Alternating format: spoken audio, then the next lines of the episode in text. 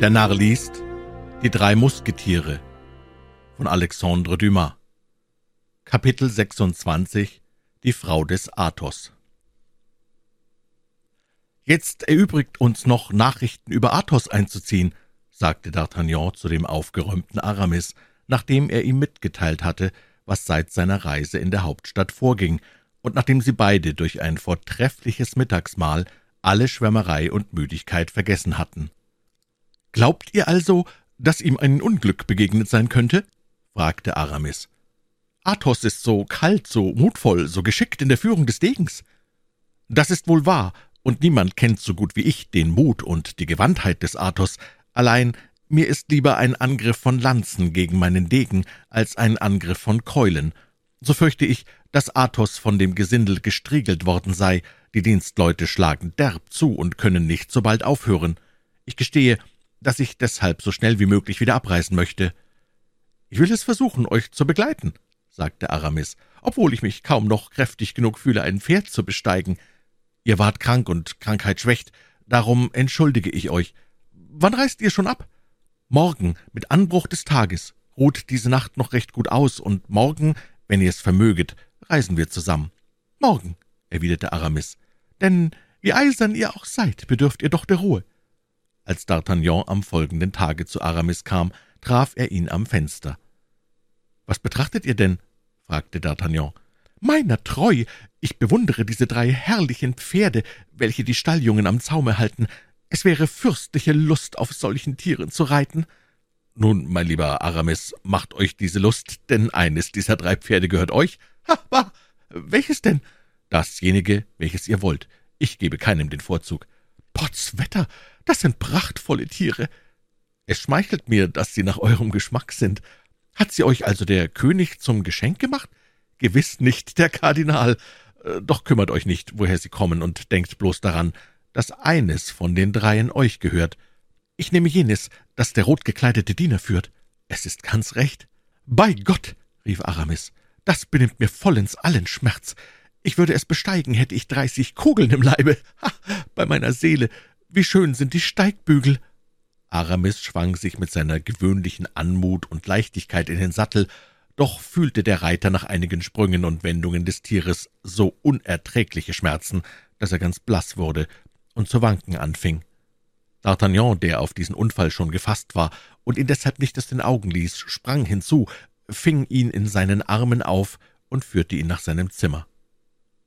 »Es ist gut, mein lieber Aramis«, sprach er, »pflegt euer ich will Athos allein aufsuchen.« »Ihr seid ein eherner Mann«, rief Aramis. »Nein, ich habe nur Glück, weiter nichts. Wie wollt ihr aber leben in Erwartung meiner Rückkehr?« Aramis lächelte und sprach, »Ich werde Verse machen.« »Ja, duftreiche Verse, nach dem Wohlgeruch des Briefchens der Zofe der Frau von Chevreuse. Sind Bazin in der Prosodie, das wird ihn beschäftigen. Was euer Pferd betrifft, so reitet es täglich ein wenig und gewöhnt euch so an seine Sprünge.« »Oh, in dieser Hinsicht seid ganz ruhig«, versetzte Aramis.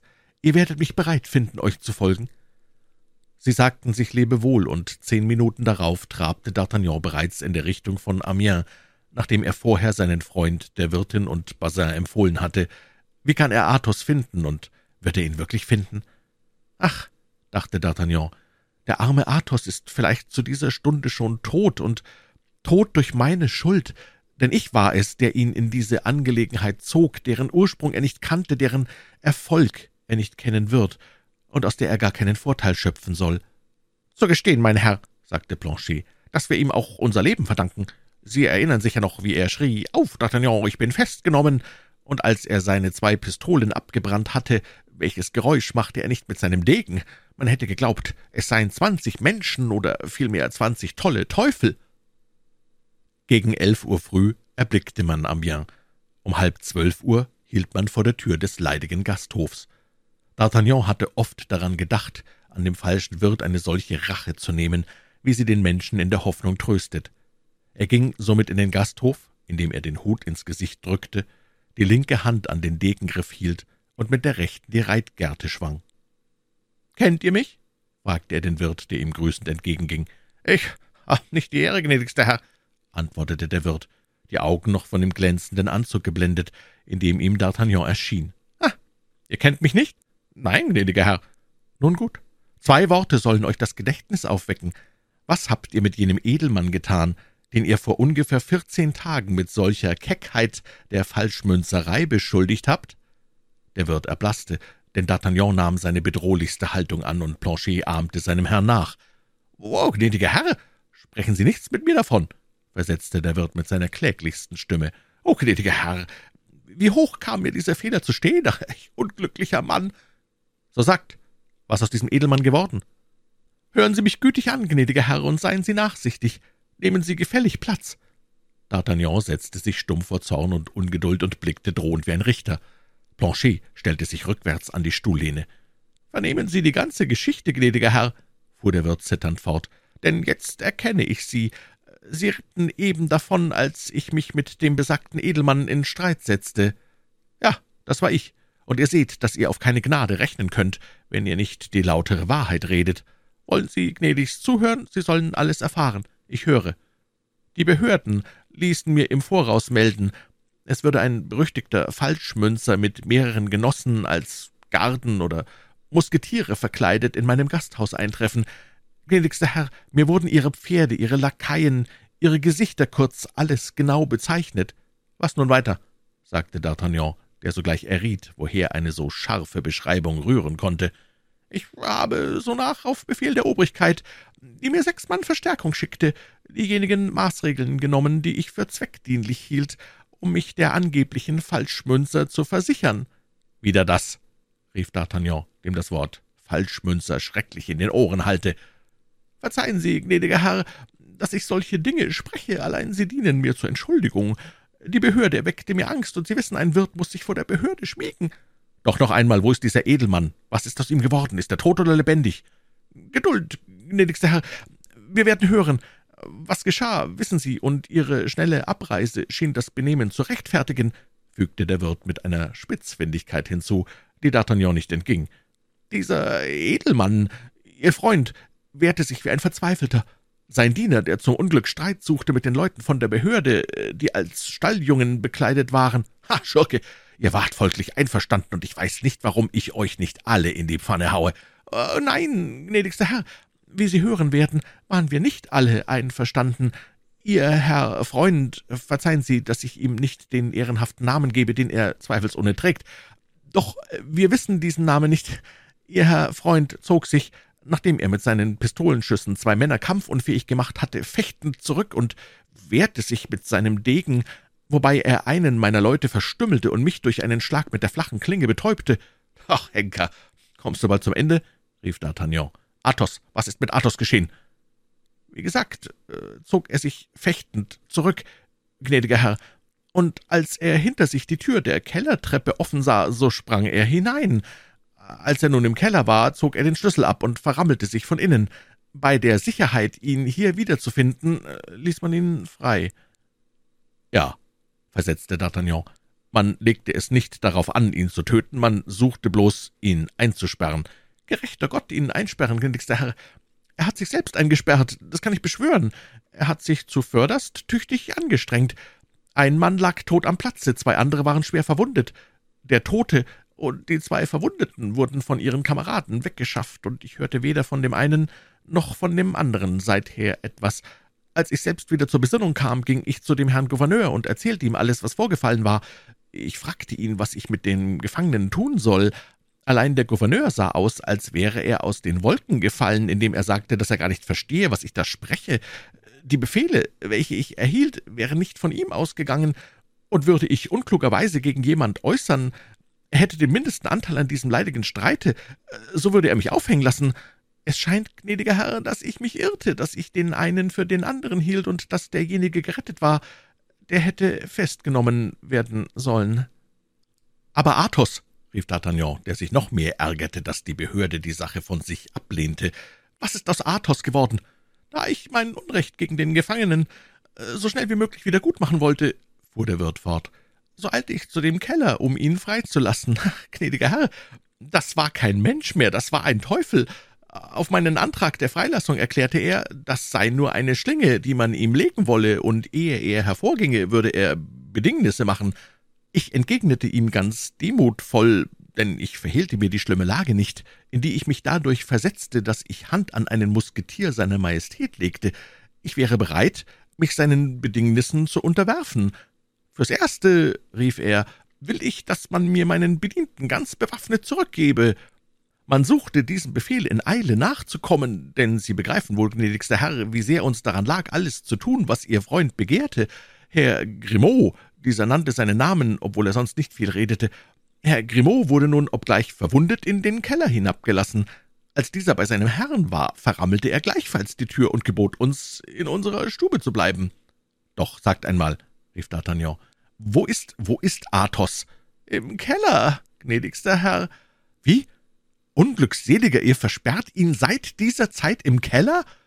Guter Himmel, nein, gnädiger Herr, wir sollen ihn im Keller versperren? Sie wissen also nicht, was er im Keller getan hat? Oh, wenn Sie ihn herausbringen könnten, ich würde Ihnen mein Leben lang dankbar sein, ich würde Sie anbeten. Also, ist er dort? Wo kann ich ihn finden? Gewiss, gnädiger Herr, er besteht darauf, im Keller zu bleiben. Man reicht ihm täglich am Ende einer Gabel Brot und Fleisch, wenn er es fordert, aber ach, sein größter Verbrauch ist nicht Brot und Fleisch. Ich versuchte es einmal mit zweien meiner Burschen hinabzugehen, allein er geriet in eine entsetzliche Wut. Ich hörte das Geräusch, mit dem er seine Pistolen und die Muskete seines Bedienten lud. Wie wir nun fragten, was ihre Absicht wäre, so erwiderte er, dass er mit seinem Lakai noch vierzig Schüsse machen könne, und sie würden sie eher abbrennen, als sie einen von uns in den Keller treten ließen. So beklagte ich mich bei dem Gouverneur, allein dieser gab zur Antwort, es geschehe mir bloß, was ich verdiene, und dadurch würde ich belehrt, künftig ehrenhafte Leute, die bei mir einkehren, nicht mehr zu beleidigen. Nun, und seitdem?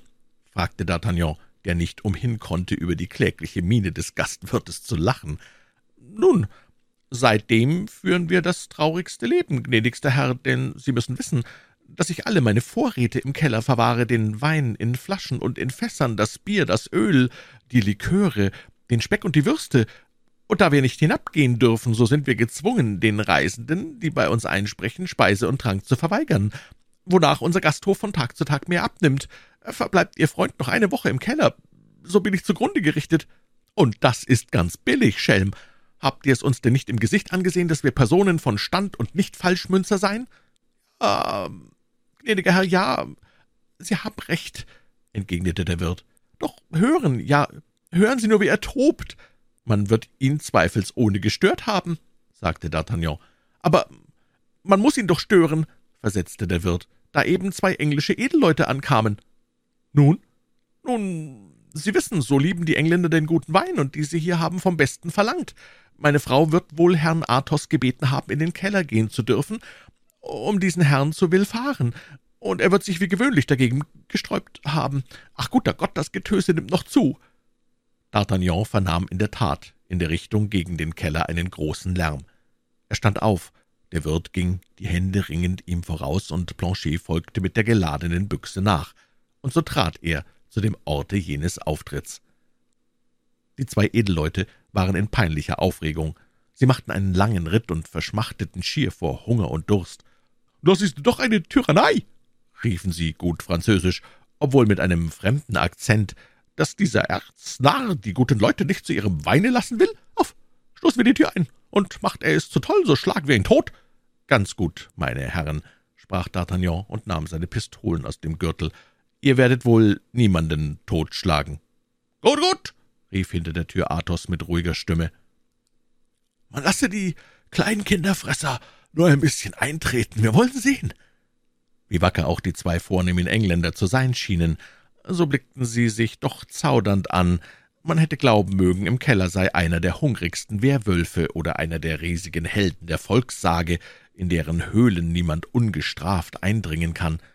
Es trat ein kurzes Stillschweigen ein, doch schämten sich endlich die zwei Engländer des Zauderns, und der streitsüchtigste von ihnen stieg die fünf oder sechs Stufen hinab und stieß so ungestüm an die Tür, als müsste er eine Mauer durchbrechen. »Planchet«, rief D'Artagnan und spannte die Pistolen. »Ich nehme den unteren, du nimm den oberen über dich. Ha, meine Herren, ihr wollt eine Schlacht? Gut, die soll euch geliefert werden.« »Mein Gott«, rief Athos mit dumpfer Stimme, »wie mir dünkt, so höre ich D'Artagnan.« »Mein Freund«, schrie D'Artagnan, »ich bin es in der Tat.« »Und so ist's recht«, versetzte Athos. »Wir wollen uns über diese Torbrecher hermachen.« Die Engländer nahmen den Degen zur Hand, doch befanden sie sich zwischen zwei Feuern. Sie zauderten noch ein Weilchen, allein der Stolz gewann, wie das erste Mal die Oberhand, und ein zweiter Fußtritt erschütterte die ganze Tür. »Rüste dich, D'Artagnan, rüste dich!« schrie Athos. »Ich werde schießen!« »Meine Herren«, rief D'Artagnan, den die Besonnenheit nie verließ, »bedenken Sie wohl, meine Herren, und du, Athos, Geduld. Sie lassen sich da in eine böse Geschichte ein und werden schlecht davonkommen. Ich und mein Bedienter feuern dreimal, ebenso oft wird man aus dem Keller schießen. Dann haben wir noch unsere Degen, die ich und mein Freund recht gut zu handhaben verstehen, dessen kann ich Sie versichern. Lassen Sie mich also Ihre und meine Angelegenheit abtun. Sie sollen sogleich zu trinken bekommen, darauf gebe ich Ihnen mein Wort. Wenn noch etwas übrig ist, murmelte Athos mit höhnischer Stimme. Der Wirt fühlte, wie ihm ein kalter Schweiß über den Nacken lief. »Wie?« stammelte er. »Wenn noch etwas übrig ist?« »Zum Teufel, es wird doch noch etwas übrig sein, beruhigen Sie sich«, sagte D'Artagnan. »Die beiden werden doch nicht den ganzen Keller ausgetrunken haben. Meine Herren, stecken Sie die Klingen in die Scheide.« »Gut, doch stecken Sie auch Ihre Pistolen in den Gürtel.« »Recht gern.« D'Artagnan gab das Beispiel, dann wandte er sich zu Planchet und bedeutete ihm durch einen Wink, dass er seine Büchse absetze. Sonach steckten die Engländer murrend ihre Degen in die Scheide. Man erzählte ihnen die Geschichte von Athos Einsperrung, und da sie gute Edelleute waren, gaben sie dem Wirt Unrecht. »Nun gehen Sie hinauf in Ihre Zimmer, meine Herren«, sagte D'Artagnan, »und ich bürge Ihnen, nach Verlauf von zehn Minuten wird Ihnen gebracht, was Sie verlangen.« Die Engländer verneigten sich und gingen. »Jetzt, lieber Athos, da wir allein sind, macht die Tür auf, ich bitte euch.« »Auf der Stelle«, entgegnete Athos. Man vernahm nun ein Geräusch von aufgeschichteten Reisbündeln und knarrenden Balken. Das waren die Gegenminen und Wälle des Athos, die jetzt der Belagerte selber wegräumte. Einen Augenblick darauf knarrte die Tür, und man sah den bloßen Kopf des Athos erscheinen, der rings alles mit den Augen umspähte. D'Artagnan warf sich an seinen Hals und umarmte ihn zärtlich. Dann wollte er ihn hervorziehen aus seiner feuchten Bewohnung, merkte aber jetzt, dass sein Freund strauchle. »Seid ihr verwundet?« fragte er. »Ich ganz und gar nicht. Ich bin nur stark berauscht, das ist alles. Und um es zu werden, habe ich den besten Weg von der Welt eingeschlagen. Für wahr, Herr Wirt, ich für meinen Teil muss wenigstens hundertundfünfzig Flaschen geleert haben.« »Ah, Herzlichkeit«, ächzte der Wirt, »hat der Diener nur halb so viel getrunken, so bin ich ein geschlagener Mann.« Grimaud ist ein Lakai aus gutem Hause, der es sich nicht erlaubt hätte, so zu tafeln wie ich. Er hat bloß aus dem Fass getrunken. Doch halt! Ich glaube, er vergaß darauf, den Zapfen wieder vorzustecken. Hört ihr nicht? Es rinnt. D'Artagnan erhob ein lautes Gelächter, das den Schauder des Wirtes in ein hitziges Fieber verwandelte. Und in diesem Moment erschien auch Grimaud hinter seinem Herrn, die Büchse auf der Schulter, mit dem Kopfe wackelnd, wie berauschte Satire auf den Bildern von Rubens. Er war vorn und hinten mit einer fetten Flüssigkeit benetzt, an welcher der Wirt sein bestes Olivenöl erkannte. Der Zug bewegte sich durch den großen Saal und begab sich in das schönste Zimmer, das D'Artagnan in seiner Herrlichkeit eingenommen hatte. Mittlerweile stürzten der Wirt und seine Gemahlin mit Lampen in den Keller, der ihnen so lange versperrt war, doch hier erwartete sie ein schreckliches Schauspiel. Hinter den Verschanzungen, die aus Reisbündeln, Brettern, Balken und leeren Fässern bestanden, die Athos nach allen Regeln der Fortifikation ausgerichtet hatte, die er aber dann durchbrach, um herausgehen zu können, sah man hier und da in Teichen von Wein und Öl die Überreste von verspeisten Schinken schwimmen, indes sich ein Haufen von zerbrochenen Flaschen im linken Kellerwinkel auftürmte und ein Fass, dessen Piepe offen geblieben war, durch diese Öffnung die letzten Tropfen seines Blutes vergoß. Das Bild der Verwüstung und des Todes herrschte hier, wie ein alter Dichter sagt, gleich wie auf einem Schlachtfeld. Von fünfzig Würsten, die an den Stangen hingen, waren kaum mehr zehn übrig. Nun erschallte das Wehgeheul des Wirtes und der Wirtin durch das Kellergewölbe. D'Artagnan selbst ward von ihrem lauten Jammern gerührt, während Athos nicht einmal den Kopf umwandte. Aber auf das Leid folgte die Wut. Der Wirt bewaffnete sich mit einem Bratspieß und stürzte sich in das Zimmer, in das sich die zwei Freunde zurückgezogen hatten. »Wein!« rief Athos, als er den Wirt sah. »Wein?« versetzte der Wirt voll Erstaunen. »Wein? Sie haben mehr getrunken als für hundert Pistolen. Ich bin geschlagen, verloren, zugrunde gerichtet.« »Ah«, sagte Athos, Unser Durst blieb sich immer gleich. Wären Sie doch nur mit dem Trinken allein zufrieden gewesen. Sie haben aber auch alle Flaschen zerschlagen. Nun, ihr habt mich auf einen Haufen hingedrängt, der zu rollen anfing, das ist eure Schuld. All mein Öl ging zugrunde. Öl ist ein Hauptbalsam für die Wunden, und der arme Grimaud musste sich doch die Wunden, die ihr ihm geschlagen habt, ein bisschen einreiben. All meine Würste sind aufgezehrt. Es gibt ungemein viel Ratten in diesem Keller. Sie werden mir das alles bezahlen, rief der Wirt höchst erbittert. Dreifacher Schuft, schrie Athos und stand auf. Er fiel aber alsogleich wieder zurück und zeigte damit das Maß seiner Kräfte. D'Artagnan schwang seine Reitgerte und kam ihm zu Hilfe. Der Wirt trat zurück und brach in Tränen aus. »Daraus werdet ihr lernen«, sagte D'Artagnan, »die Gäste artiger zu behandeln, die euch der Himmel schicken wird.« »Der Himmel?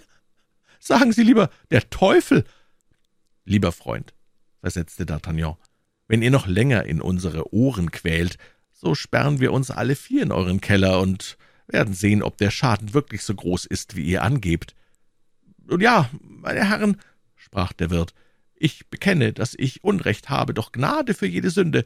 Sie sind vornehme Herren, ich ein armer Gastwirt. Haben Sie Mitleid mit mir?« »Ha, wenn du so sprichst«, erwiderte Athos, »so zerreißt du mir das Herz, und meinen Augen entströmen die Tränen, wie deinen Fässern der Wein entströmte. Man ist nicht so sehr ein Teufel, wie man aussieht. Komm, lass uns mitsammen plaudern.« Der Wirt trat ängstlich näher. »Komm«, sage ich, rief Athos, »und fürchte dich nicht. In dem Augenblick, wo ich dich bezahlen wollte, legte ich meine Börse auf den Tisch. Ja, gnädiger Herr. Diese Börse enthielt sechzig Pistolen. Wo ist sie? Gnädiger Herr, sie ist in der Gerichtsstube deponiert. Man sagte, dass es falsche Münze wäre. Nun, lass dir meine Börse zurückstellen und behalte die sechzig Pistolen. Doch, gnädiger Herr, die Gerichtsstube wird nichts mehr zurückgeben. Ja, wenn es wirklich falsches Geld wäre, könnte man noch hoffen, aber leider sind es gute Goldmünzen. Das machst du mit der Gerichtsstube ab, braver Mann. Darum kümmere ich mich nicht mehr, um so weniger, als mir keine Livree mehr bleibt. Sagt, fragte D'Artagnan, wo ist das alte Pferd des Athos? Im Stalle. Was ist es wert? Höchstens fünfzig Pistolen. Es ist achtzig wert. Nimm es, und so ist alles in Richtigkeit. Jedoch, du verkaufst mein Pferd, rief Athos. Du verkaufst meinen Bayasee. Worauf soll ich den Feldzug machen? Auf Grimaud? Ich brachte dir ein anderes Pferd, entgegnete D'Artagnan. Und zwar ein prachtvolles, rief der Wirt. Nun, wenn ich ein schöneres und jüngeres bekomme, so nimm das alte und bringe zu trinken. Von welchem? fragte der Wirt ganz erheitert. Von jedem, der hinten auf den Latten liegt. Es sind noch fünfundzwanzig Flaschen davon vorhanden. Die anderen habe ich bei meinem Fall zerschlagen. Schnell! Das ist doch ein Teufelsmensch, murmelte der Wirt in den Bart. Wenn er noch vierzehn Tage hier bleibt und alles bezahlt, was er trinkt, so bin ich wieder aufgerichtet. Und vergiss nicht, rief ihm D'Artagnan nach, vier Bouteilles von demselben auch den zwei Engländern zu bringen. Nun, mein lieber Freund, sagte Athos, erzähle mir, während er den Wein holt, was aus den übrigen geworden ist. Rede. D'Artagnan erzählte ihm, wie er Porthos mit einer Verrenkung im Bett und Aramis an einem Tisch mit zwei Theologen angetroffen habe. Als er mit seiner Mitteilung zu Ende war, erschien der Wirt mit den verlangten Flaschen und einem Schinken, der glücklicherweise außerhalb des Kellers gewesen war. »Es ist gut«, sagte Athos, indem er sein und D'Artagnans Glas anfüllte. »So viel von Porthos und Aramis. Doch ihr, mein Freund, was ist euch selber zugestoßen? Ich finde euch so düster.« »Ach«, seufzte D'Artagnan, »ich bin wohl der unglückseligste aller Sterblichen.« »Du, unglücklich, D'Artagnan?« rief Athos. »Rede doch, lass hören, wie du unglücklich sein kannst.« »Später«, entgegnete D'Artagnan. »Später? Warum denn später? Weil du glaubst, dass ich berauscht bin, D'Artagnan? Sei überzeugt, ich denke niemals heller, als wenn ich im Wein schwimme. Rede also, ich bin ganz Ohr.« D'Artagnan erzählte ihm sein Abenteuer mit Madame Bonacieux. Athos hörte ihm gelassen zu, und als jener zu Ende war, rief der Musketier, »Das sind Erbärmlichkeiten, nichts als Erbärmlichkeiten!« Das war Athos' Sprichwort. »Ihr redet nur immer von Erbärmlichkeiten, lieber Athos«, erwiderte D'Artagnan. »Das steht euch übel, der ihr niemals geliebt habt.« Das tote Auge des Athos flammte plötzlich auf, doch war es nur ein Blitz. Es wurde wieder matt und düster wie zuvor.